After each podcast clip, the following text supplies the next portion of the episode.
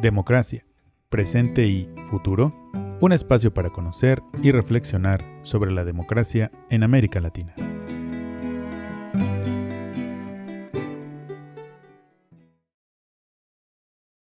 Habla Miguel Orduña Carson, eh, doctor en historia, profesor de la Facultad de Filosofía y Letras en el Colegio de Estudios Latinoamericanos ya desde hace algún tiempo.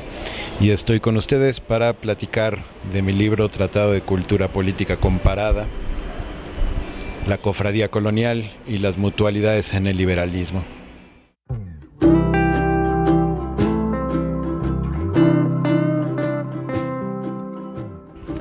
Bueno, ¿qué tal amigos? ¿Cómo están? Bienvenidos a un episodio más de nuestro podcast Democracia 21. Como ya lo oyeron, en esta ocasión estamos con nuestro compañero y amigo Miguel Orduña para platicar de un tema más o menos diferente a los temas que les tenemos habituados en este podcast Democracia 21. Recuerden que estamos en Facebook y Twitter como Democracia 21 y que ahí pueden escuchar eh, también nuestro podcast, pero sobre todo enterarse de las diferentes actividades y de los diferentes temas que tenemos para ustedes en nuestro proyecto de investigación. Así que bueno, sin más preámbulo, pues vamos a iniciar nuestra charla con Miguel. Y por supuesto, Miguel, eh, preguntarte primero cuál es el tema de tu libro, que nos hables un poco en general eh, de qué trata tu libro, pero al mismo tiempo también me gustaría que nos contaras cómo llegaste a ese tema y por qué, y por qué fue un objeto de estudio que te interesó investigar. Muchas gracias. Este, mm, bueno, eh, Tratado de Cultura Política Comparada eh, versa precisamente sobre dos instituciones que eh, en el siglo XIX, muy al principio del siglo XIX y a finales del siglo XIX, le sirvieron precisamente a los trabajadores, en específico a los sastres, para organizarse, para generar sus reclamos y para poder encontrar soluciones a su vida cotidiana. En ese sentido, eh, me concentro en las cofradías que todavía funcionaban a principios del siglo XIX, que funcionaron desde la llegada de los españoles a tierras americanas, y en las sociedades eh, de ayuda mutua, también conocidas como mutualidades, que se instauran hacia la segunda mitad del siglo XIX y que serán precisamente las, las instituciones que van a servir como ejemplo de un tránsito de una cultura política a otra. Eh, llegué a este tema estudiando corporativismo, precisamente estudiando la idea de que las corporaciones impedían el ejercicio de individuos eh, democráticos y reflexionando sobre estas cofradías, alguna profesora eh, me hizo recomendar, digamos, me, me instó a pensar el problema de las corporaciones y yo puse atención precisamente en estas dos formas de organización sociales que eh, funcionan precisamente como cuerpos sociales y que sirven para reflexionar las posibilidades democráticas o las eh, tendencias no democráticas provenientes del antiguo régimen. Y un poco sobre eso he trabajado en los últimos años y este libro es un libro breve que trata precisamente de explicar estas dos experiencias. Todos estos términos, cofradías, mutualidades, gremios, son palabras que ya no necesariamente están en nuestro, en nuestro vocabulario actual, aunque creo que podemos tener una cierta idea de su significado. Pero de todos modos me gustaría que nos cuentes un poquito qué son cada una de estas eh, asociaciones, si me permites llamarla de esa manera, cofradías, mutualidades, gremios, y cuál era su función en nuestro país. Ah, porque no sé si lo, lo hicimos un poquito explícito, pero estamos hablando que tu libro se sitúa en el siglo XIX, ¿verdad? Así es, en el siglo XIX, específicamente en la Ciudad de México, donde encuentro la Cofradía de San Bono y la Sociedad Mutualista del ramo de sastrería. Ambas asociaciones que tienen que ver con eh, los sastres. Em, en efecto, son palabras gremio, cofradía, que se emplean todavía. Gremios se habla en términos generales de aquellos que se dedican a una determinada labor. Entonces se habla, por ejemplo, del gremio de transportistas. Pero eh, durante el antiguo régimen, esto es, durante el periodo colonial y durante... Eh, la Edad Media funcionaron precisamente asociaciones de trabajadores que lo que hacían era mantener el monopolio de los mercados. Se trataba precisamente de que estos trabajadores impedían que llegaran otros trabajadores a la ciudad a cumplir con estas labores, lo cual les garantizaba mantener el mercado y eh, tener suficiente trabajo precisamente para mantenerse. En esa medida el concepto de gremio supone el monopolio del trabajo por parte de los trabajadores artesanales por un lado. Por el otro lado, la, relación con los gobiernos centrales de ayuntamientos o monarquías siempre fue útil porque había que tener precisamente a estos trabajadores contentos y entonces el ayuntamiento o las monarquías intervenían precisamente para garantizar que estos gremios mantuvieran su monopolio. Era un monopolio por parte del mercado de los trabajadores, pero también avalado por las autoridades centrales. Por otro lado, hablamos de cofradía como este espacio cerrado, son los, cofrades, ¿no? Este, como asociación secreta. Las cofradías son un tipo de organización que también funciona durante la Edad Media y eh, durante la colonia precisamente para generar recursos suficientes en momento de emergencia. Entonces la palabra cofradía viene de cofre, que es precisamente donde se guardaba eh, los recursos de la comunidad y la cofradía estaría vinculada precisamente a la Iglesia Católica. Se trata de, eh, digamos, eh, el dinero que recauda la Iglesia de esta comunidad, de la comunidad específica de trabajadores, y que sirve para el mantenimiento, uno, de eh, la fiesta religiosa, particularmente del santo, en este caso el santo de los sastres, que es San Omobono, pero también funcionaba para el santo de los zapateros, San Crispín, o de los albañiles, la Santa Cruz. En este sentido, eh, las cofradías son estas instancias eh, que sirven para mantener el culto religioso, pero, y esto es muy importante, también sirven para asistir a la gente cuando hay enfermedad, cuando hay muerte y eh, precisamente en la enfermedad y en la muerte acompañan a los familiares y acompañan en el proceso de la salvación pagando los recursos necesarios para las misas y poder promover precisamente la salvación. Todo esto en el marco del antiguo régimen, en la estructura colonial. Para el siglo XIX, vamos a tener otro tipo de, organización institucional que son las mutualidades y que son sociedades de libre asociación, es decir, los individuos se asocian libremente en las mutualidades, a diferencia de los gremios que era una obligación pertenecer al gremio. Y la otra cosa que me faltó decir es que todo gremio tenía una cofradía. El gremio está vinculado precisamente a esta asociación del culto religioso. Para el siglo XIX las mutualidades son asociaciones de trabajadores, pero ya son laicas, ya no están vinculadas a la Iglesia Católica y sin embargo cumplen con las mismas funciones, es decir, satisfacen las necesidades de los agremiados en asuntos de enfermedad, pero también de muerte. Y estas son precisamente las instituciones que estudio en el libro que, eh, como te decía, gremios y cofradías llegan todavía al siglo XIX, a los de la primera década del siglo XIX, y las mutualidades son resultado de un proceso de secularización, por un lado, de las cofradías, de los aparatos religiosos, y por el otro lado, de la prohibición de los gremios con la promoción del libre trabajo de que los, eh, eh, los sujetos podían emplearse y poner talleres sin la revisión de ningún gremio, de ninguna autoridad. Veo que en estos tres conceptos se van a cruzar diferentes aspectos de la dinámica de nuestro país, no solamente desde el punto de vista político, sino también, pues por su, como ya lo mencionaste, religioso, cultural, social. Entonces, Em, durante la etapa colonial tenemos tanto los gremios como las cofradías, ¿cierto? Sí, sí, así es. y entonces, en estos dos hay sí un elemento de trabajo, sí un elemento de capital, pero están asociados, están reunidos a partir quizá más de una identidad cultural que viene de la religión. una identidad cultural, religiosa, católica, pero también una cultura política que hace del monarca el centro de la articulación política y social eh, de la sociedad colonial. De este modo, en efecto, lo que encontramos en el gremio y en la cofradía es una dinámica centrípeda donde lo que tenemos es en el centro al monarca.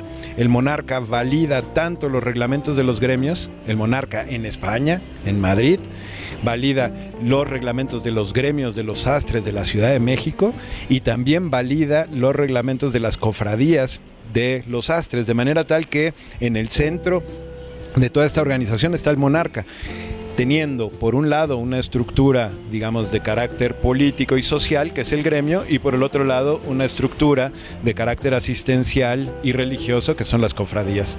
Entonces, eh, eso va a cambiar con la hacia el, hacia el siglo XIX, con la independencia y la creación de las mutualidades, donde precisamente ya no está la figura del monarca como el que tiene que validar las asociaciones. Pero ahí, en las mutualidades, ya digamos que se perdió esta dimensión socio-religiosa, sociocultural de estas personas. O sea, sí podemos hablar que son exclusivamente trabajadores. Es justo ese el tema.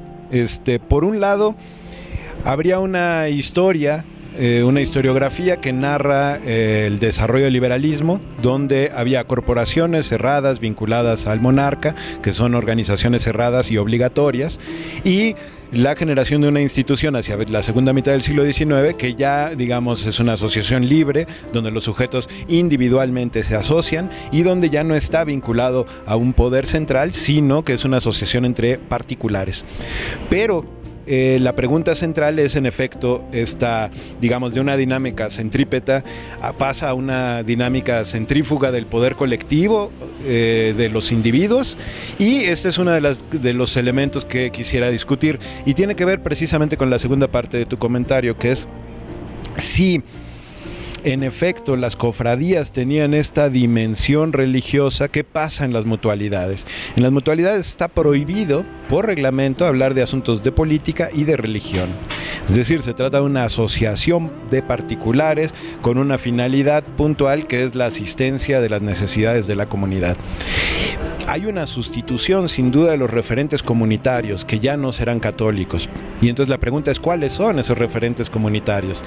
Eh, hay una educación que hace que ya no sea el monarca el centro del poder político, y sin embargo que sí aparezca un centro político que es el Estado y una comunidad que es la nación. Es decir, lo que encontramos en la promoción de las mutualidades es el marco en el cual se van a mover los sujetos de la segunda mitad del siglo XIX, particularmente los sastres, pero en general los distintos trabajadores urbanos que se vinculan a mutualidades y que van a dar sustento precisamente al Estado-Nación, que es lo que podríamos llamar, digamos, una forma moderna de la sociedad. Eh, durante todo el libro trato de evitar la noción de moderna, ¿no? pero sí se trata, digamos, de mostrar las diferencias entre una forma del poder eh, político y de una cultura política vinculada al monarca y a la Iglesia Católica, a una sustitución que ya no es propiamente monarquía ni Iglesia Católica, sino que supone una sustitución de los referentes, tanto cotidianos del poder, por un lado, como los referentes abstractos de la vinculación comunitaria, que ya no supone el vínculo para la salvación, sino supone el vínculo para el bienestar nacional. Me resulta muy interesante esta, esta perspectiva, sobre todo porque antes de, de comenzar a grabar platicábamos acerca de la vida cotidiana de la gente y cómo en la vida cotidiana pues se van reflejando también los grandes movimientos históricos, los grandes movimientos políticos y que las personas en nuestra vida cotidiana pues tenemos esos reflejos, tenemos esas carencias, tenemos esas crisis muy, muy cercanas, ¿no? Y entonces me ha resultado muy interesante cómo el, análisis que haces de estas, de estas tres figuras, ¿no? de, estos tres grupos de, trabajadores, pues va bien pegadito de la gran historia mexicana, ¿no? que, que todo lo que, bueno, tenemos en el imaginario común de la colonia relacionado a la religión, al, monarca, de ser una sociedad muy cerrada y que así se reflejaba en estos grupos de trabajo. Y luego el cambio una cosa que en teoría parece ser una cuestión de que nos liberamos del yugo de no sé quién, pero que finalmente necesitó de este tipo de trabajadores para poder como autolegitimarse, ¿no?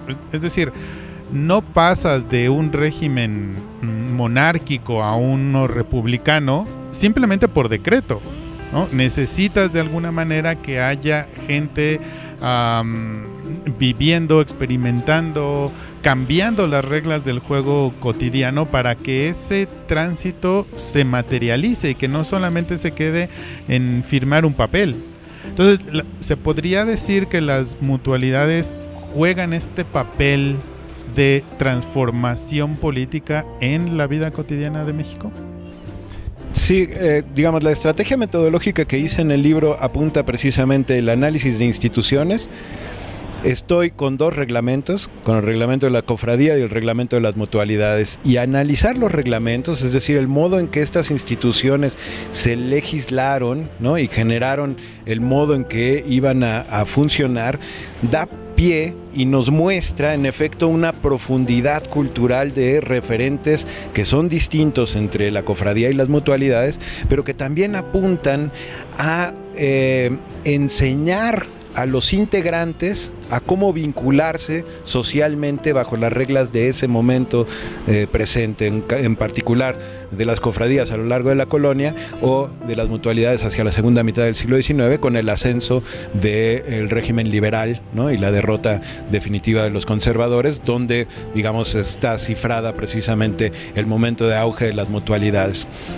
En este sentido, parto de dos elementos fundamentales. Uno, las comunidades requieren satisfacer sus necesidades. Las comunidades se enferman, las comunidades mueren, las comunidades tienen que generar sentido a su vida cotidiana y tienen que recrear su comunidad. Tienen que generar los mecanismos para que los sujetos se, se sientan parte de la comunidad. Las mutualidades van a servir para eso, van a satisfacer las necesidades de la enfermedad, cobran una mensualidad, los sujetos dan esa mensualidad, cuando alguien cae enfermo se le da resultado de esa mensualidad una, una atención, se le paga al doctor, si se muere se le paga el entierro, ¿no? que como saben morir nunca ha sido barato, ¿no? y eh, pero al mismo tiempo generan eh, celebraciones anuales. Entonces, eh, se sustituyen las celebraciones de los santos por celebraciones laicas, que son año con año, y donde se recrea esta comunidad. Se rentan teatros, ¿no? Se hacen bailes, ¿no? Y la comunidad puede encontrarse, este, los sujetos de distinto sexo, las juventudes, bailar, escuchar música, eh, escuchar poesía. Y justamente todos estos elementos son elementos que van a dar sustento a una serie de referentes culturales que les serán de utilidad a los trabajadores para vincularse con otros sectores sociales. Son estos espacios, las mutualidades, donde se enseña también el civismo, es decir, las nuevas reglas del poder político. Eh, se enseñan a las autoridades, se enseña a participar dentro de estas autoridades y se enseña una cosa muy interesante porque todas las mutualidades tenían asambleas y entonces se les enseña a hablar en público y a demandar, ¿no? A partir del análisis de los reglamentos aquello que por derecho merecen. En cierta medida, las mutualidades son un mecanismo de educación cívica, de formación de ciudadanía que no pertenece al Estado son independientes, pero al mismo tiempo están estrechamente vinculados con una cultura general del liberalismo que se está promoviendo como parte de una nueva sociedad. Tú dime si voy a estirar mucho la liga, pero se podría decir que ante el vacío de poder que deja el, abandono del referente colonial y del abandono del referente monárquico en nuestro país, las mutualidades vienen a ocupar ese vacío y se conforman como uno de quizá otros muchos lugares que hubo en ese momento, como uno de los lugares en donde se va a gestar una nueva cultura política? No es que ocupen el vacío, porque justamente están luchando por ocupar ese espacio. Eh, años después, hacia 1880, eh, el Papa funda la Rerum Novarum, que es una propuesta de intervención social de la Iglesia, y se van a crear lo que conocemos como sindicatos blancos, es decir, sindicatos vinculados a la Iglesia Católica son más bien un espacio militante, ¿no? En favor de una sociedad laica y que en efecto va a ocupar los espacios, y ahí estoy de acuerdo con, tu interpretación, va a ocupar los referentes simbólicos y va a ocupar los referentes eh, políticos de una sociedad laica. Lo interesante de aquí es que, eh, como te decía, no están vinculados al Estado, son iniciativas sociales de adaptación a una nueva circunstancia, ¿no? Y eh, de un abrazo, de, una, de un convencimiento por parte de los trabajadores de una forma de sociabilidad distinta, de una sociabilidad que ya no tenga a la Iglesia Católica y al monarca, y esto es muy importante, que ya no tenga un parámetro de la jerarquía articulada bajo la idea del nacimiento y bajo la idea de la vinculación a la divinidad, sino una idea de la jerarquía construida precisamente por el poder civil por medio de elecciones. Las mutualidades van a tener dentro de sí presidentes, secretarios y mesas directivas, de manera tal que las mutualidades son el espejo del orden político nacional, donde también hay presidentes, secretarios de distintas comisiones, ¿no? igual que en las mutualidades. Es decir, es un mecanismo mediante el cual se aprende el sistema federal de gobierno, el sistema local de gobierno del ayuntamiento y se recrea en el espacio de estas asociaciones. Y al mismo tiempo estas asociaciones enseñan a los ciudadanos, a los sujetos a convertirse en ciudadanos y a participar precisamente de estas nuevas reglas del poder político. Y en ese sentido hablo de una cultura política ¿no? Eh, nueva. Déjame presionarte un poco con un tema que, que, me, que me está resultando interesante preguntarte, compartirte. Ya, ya entonces hacia el México independiente, en su formación, estamos hablando ya no tanto de, em, de cofradías ni de gremios, sino de mutualidades, que tienen que ver con una estructuración más laica, más laboral y que van dejando de lado lo, religioso, el antiguo régimen, ¿no?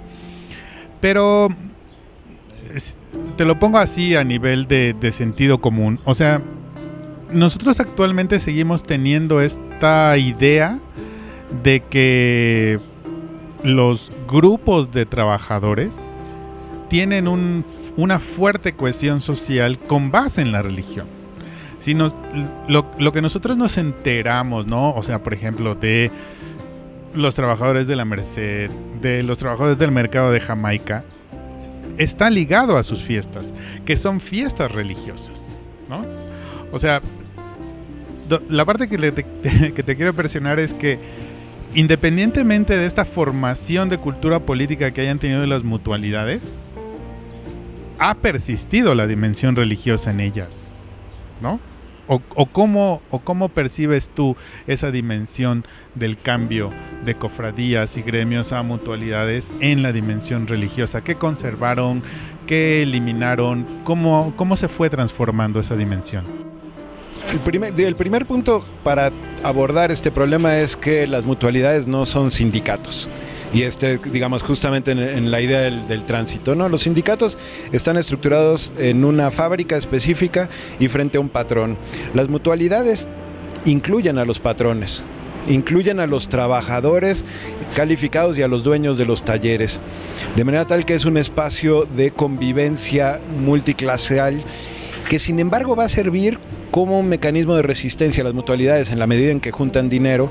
Eh, en el momento en que se confrontan, por ejemplo, hubo una huelga de sastres en eh, México en, el 86 pidiendo un salario mínimo.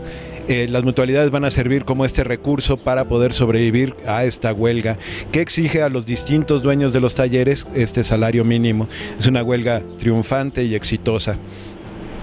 Entonces, eh, se ha leído a las mutualidades vinculadas precisamente a los sindicatos y se ha leído como el mecanismo que permite eh, la conformación del proletariado ¿no? revolucionario que esperaba, digamos, el marxismo. ¿no? Eh, estas asociaciones no, no, se definen de manera clasista, este, por el contrario, se definen más bien vinculadas a la nación y a la unidad nacional general. Entonces aquí hay una diferencia importante. El segundo elemento es que en efecto no están vinculadas a la Iglesia Católica, pero no quiere decir que los integrantes no sean católicos. ¿no? Eh, la clave es que la asociación no está vinculada a la Iglesia Católica y una cosa importantísima, las cofradías, quien tenía el control de eso eran los trabajadores y el religioso, el cura de la iglesia. ¿no? Eh, la Santísima Trinidad era la iglesia que contenía al, a la cofradía de San Omobono y entonces, eh, digamos, la administración de la Santísima Trinidad era la que eh, cobraba ¿no? de, del cofre que los trabajadores iban llenando. Entonces aquí hay una autonomía importante en términos económicos. Ahora, se trata de generar nuevas fiestas. Las nuevas fiestas no cancelan las anteriores, ¿no? Este, las fiestas religiosas continúan, aunque eh, en el caso de San Omobono es un santo que no tuvo eh, mucho mm, seguimiento, ¿no? Lo cual demostró que en efecto los astres transitaron su organización y su identidad ya no al, santo patrono, no así como los albañiles con la Santa Cruz, ¿no? Entonces varía con dependiendo de los trabajadores. Em, en este caso, eh, hay una transición importante de fiestas civiles que van a acompañar a las fiestas religiosas del barrio. Las fiestas del barrio seguirán siendo religiosas y son, digamos, parte de la cohesión, ¿no? Creo que la diferencia no radica tanto en si se cree en Dios o no, sino en la autonomía en relación a la Iglesia Católica en tanto institución, ¿no? Este, creo que esa es la diferencia principal. Y, en ese sentido, ahora me, en, esta, en este sentido de la autonomía con relación a la, a la Iglesia Católica, me gustaría, ya más o menos lo, lo, has intuido en tus, en tus respuestas y en tu desarrollo, pero me gustaría nada más que nos enfocáramos un poco en la figura misma de, del artesano y cómo consideras tú que, ha, que cambió la visión que tenía de sí mismo en este tránsito de las cofradías y los gremios hacia las mutualidades, porque al menos me imagino yo que concebir tu, profesión como ligada a un culto religioso, independientemente de cuál sea, te da un sentido diferente al que te puede dar ligarlo a un proyecto de nación. Entonces, un poco la pregunta sería esa, ¿no? ¿Cómo, cómo se concibieron a sí mismos los artesanos qué ideas de sí mismos, qué valores asociaban a sí mismos, tanto en uno como en otro momento. Para poder responder a esto, tendríamos que poner atención precisamente en lo que significaba la jerarquía social en el antiguo régimen. Eh, bajo una estructura paternalista, el monarca protegía precisamente a los eh, a toda la población de sus reinos y eh, esta figura paternalista se replicaba en los religiosos, pero también se replicaba en las autoridades centrales, por ejemplo, del Ayuntamiento de la Ciudad de México. Y este mismo modelo se replicaba en el maestro artesano vinculado con los trabajadores. Eh, los gremios tenían una serie de reglamentaciones que establecían la obligatoriedad de este poder paternalista por parte del maestro. El maestro tenía la obligación de enseñarles a leer y a escribir, tenía la obligación de cuidarlos en el momento en que estuvieran en alguna penuria. Se trataba precisamente de una obligación paternal. Más allá de que se cumpliera o no, había un reglamento y los oficiales podían acusar ante el gremio a su maestro por no cumplir estas obligaciones paternalistas. Eh, el modelo liberal va a romper con esta estructura paternalista, evidentemente no desaparece, nadie dice que desaparezca, pero eh, establece, digamos, una preponderancia de la libertad individual basada también en la autosuficiencia de los individuos. Y esto plantea un problema severo en la organización social, porque los sujetos requerirían tener un salario suficiente para poderse mantener a sí mismos y mantener, digamos, a las necesidades sociales que están en juego. Eh, las mutualidades van a servir para cubrir una parte de esto. Y entonces, eh, por ejemplo, te digo, en, enfermedad, en muerte. Y otro detalle muy interesante, en caso de que alguien fuera encarcelado, las, las mutualidades también cubrían las necesidades sociales de la familia en la medida en que el, el, trabajador que estaba encarcelado ya no podía proveer a la familia. Entonces era una protección comunitaria, no directamente del trabajador, sino que ampliaba la perspectiva a la comunidad. Un poco en la manera del antiguo régimen, con la diferencia de que ya no es una estructura jerárquica y paternalista esencialmente, sino que apuntan a un tipo de sociabilidad y solidaridad, eh, eso, solidaria, de entre iguales, ¿no? Eh, promoviendo, más allá de las diferencias existentes entre unos que fueran maestros y otros no, la posibilidad de un apoyo solidario. Y este es un elemento fundamental, porque a diferencia de las cofradías, no se trata de asistir al necesitado, se trata de una ayuda mutua, lo dicen sus palabras, una ayuda mutua. Y entonces no se trata de promover el asistencialismo, sino de promover precisamente esta ayuda mutua. Y en este sentido lo que, lo que está en juego es, es, un cambio radical de la sociabilidad y del contenido de esta sociabilidad que apunta precisamente a las posibilidades de una identificación entre iguales. Y en ese sentido hay una referencia de la nación entendida como ciudadanos iguales que serían solidarios entre sí. ¿no? Y se montan, así como se montó en el antiguo régimen, aquí también se montan niveles del nacional ¿no? al local, al ayuntamiento, al de la ciudad y al del gremio, promoviendo uno de los valores que serán fundamentales en contra del, del capitalismo, que será precisamente el individualismo, sino en contra del individualismo la noción precisamente de la solidaridad. Y en este sentido, la idea del artesano cambia, pero no hay que olvidar que también está cambiando las relaciones de producción. Y estos cambios de las relaciones de producción que tardarán mucho en llegar a, los sastres, ¿no? Eh, también modifican el tipo de sociabilidad. Por ejemplo, aparece la máquina de coser, que será fundamental para acelerar los procesos. Pero hay otro elemento que es fundamental, que es que en la noción de la igualdad aparece el código de la distinción y del reconocimiento de la persona en tanto una persona distinguida, autoconsciente de su distinción. Y la vestimenta será fundamental para eso. Entonces vamos a encontrar artesanos como los sombrereros, como los zapateros, como los astres, que se encargan precisamente de la distinción de los sujetos. Y los artesanos saldrán muy orgullosos los domingos con su chaqueta, ¿no? Mostrando que son sujetos decentes y que saben vestir también a su familia. Saben pero también tienen los recursos para vestirlos decentemente. Y aparece un código que es muy interesante y que tendré que profundizar en otro texto, que es el código de la decencia, como un código de el reconocimiento entre iguales, pero también de la diferencia sustantiva entre los individuos. Wow, qué interesante. Sobre todo eh, por muchas razones, pero quizá la más importante por lo que es interesante todo esto que nos estás platicando es porque pues hay un reflejo en, como decía hace un rato, en la vida cotidiana de las personas, en la historia de nuestra nación, en todos estos cambios que hay en este pequeño, entre comillas, núcleo que es el de los artesanos y de, y de las mutualidades. ya hacia, hacia el final de tu libro, en el epílogo, mencionas que el triunfo del proceso de reforma, encabezado por Benito Juárez, vendría a significar sobre todo por la separación del Estado de la Iglesia, la destrucción de las organizaciones sociales de representación parcial como las cofradías o las mutualidades. Un poco eh, con la ventaja que nos da el tiempo que ha pasado y la mirada analítica que pusiste en este tema, ¿Qué perdimos con, esa desaparición? ¿Qué fue a pesar, qué fue aquello que era importante, pero que se perdió con el proceso mismo de la política y de la historia de nuestro país en este momento en el que cofradías, mutualidades y tal van desapareciendo un poco? Justamente eh, pensar en términos de legados o de permanencias o de pérdidas me resulta un poco complicado. Eh, y por eso el ejercicio del libro eh, plantea precisamente un tratado de cultura política comparada. ¿no? Hay una diferencia epocal ¿no? que nos obliga a reflexionar en torno a esto.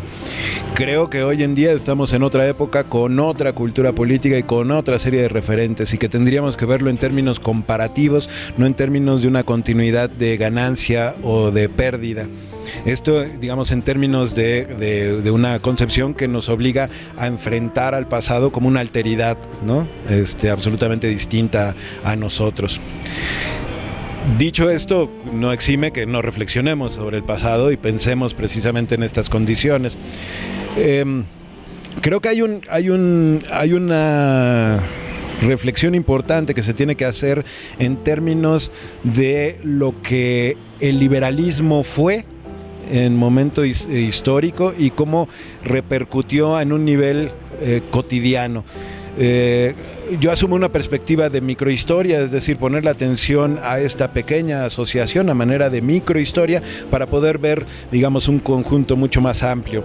Eh, las elecciones arbitrarias son estas comunidades desastres, eh, pero estas comunidades desastres nos permiten alcanzar a ver una serie de transformaciones. Y lo que me parece fundamental de esta comparación es que no tendríamos que verlo en términos de un desarrollo teleológico eh, durante mucho tiempo eh, los trabajadores fueron estudiados eh, por la historiografía marxista esperando que apareciera el proletariado que iba a realizar la revolución. Pero en años recientes, en las décadas recientes, también hubo una historiografía liberal, también teleológica, donde se trataba de romper con las corporaciones para mostrar cómo la sociedad cada vez se individualizaba más y la individualización generaba mayor libertad.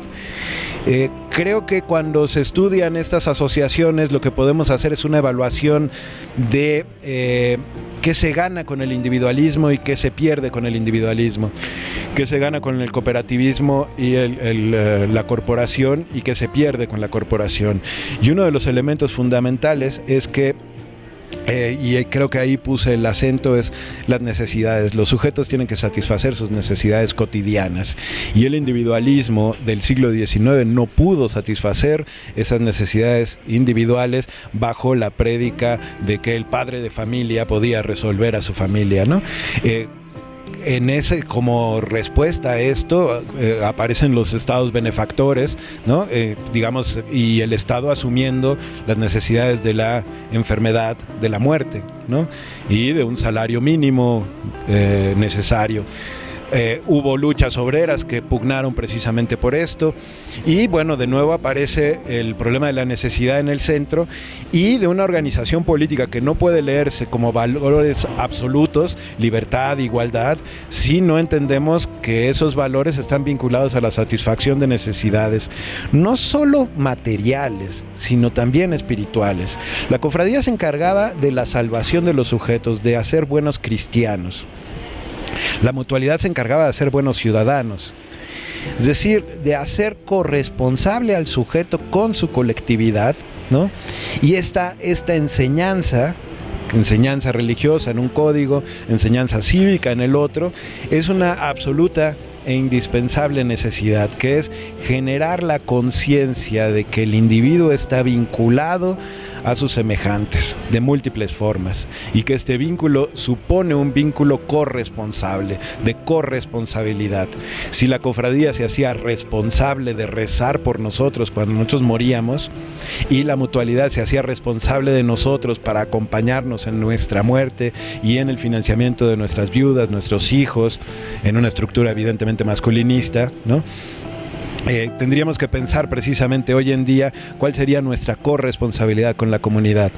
Creo que este tipo de estudios nos permiten reflexionarnos a nosotros, ¿no? En tanto alteridad, viendo al pasado no como un espejo donde nos reconocemos, sino también un espejo donde no nos reconocemos. Muy bien, Miguel, pues muchas gracias por tu tiempo, por venir a compartirnos de manera oral tu, investigación y te agradecemos mucho el que hayas compartido con nosotros todas estas ideas. Siempre es la típica frase, ¿no? Que de la historia hay que aprender y que no sé qué y que si no estamos condenados a repetir los errores y tal. Bueno, pues creo que nos has dado un, un muy buen ejemplo de qué es lo que significa aprender de la historia.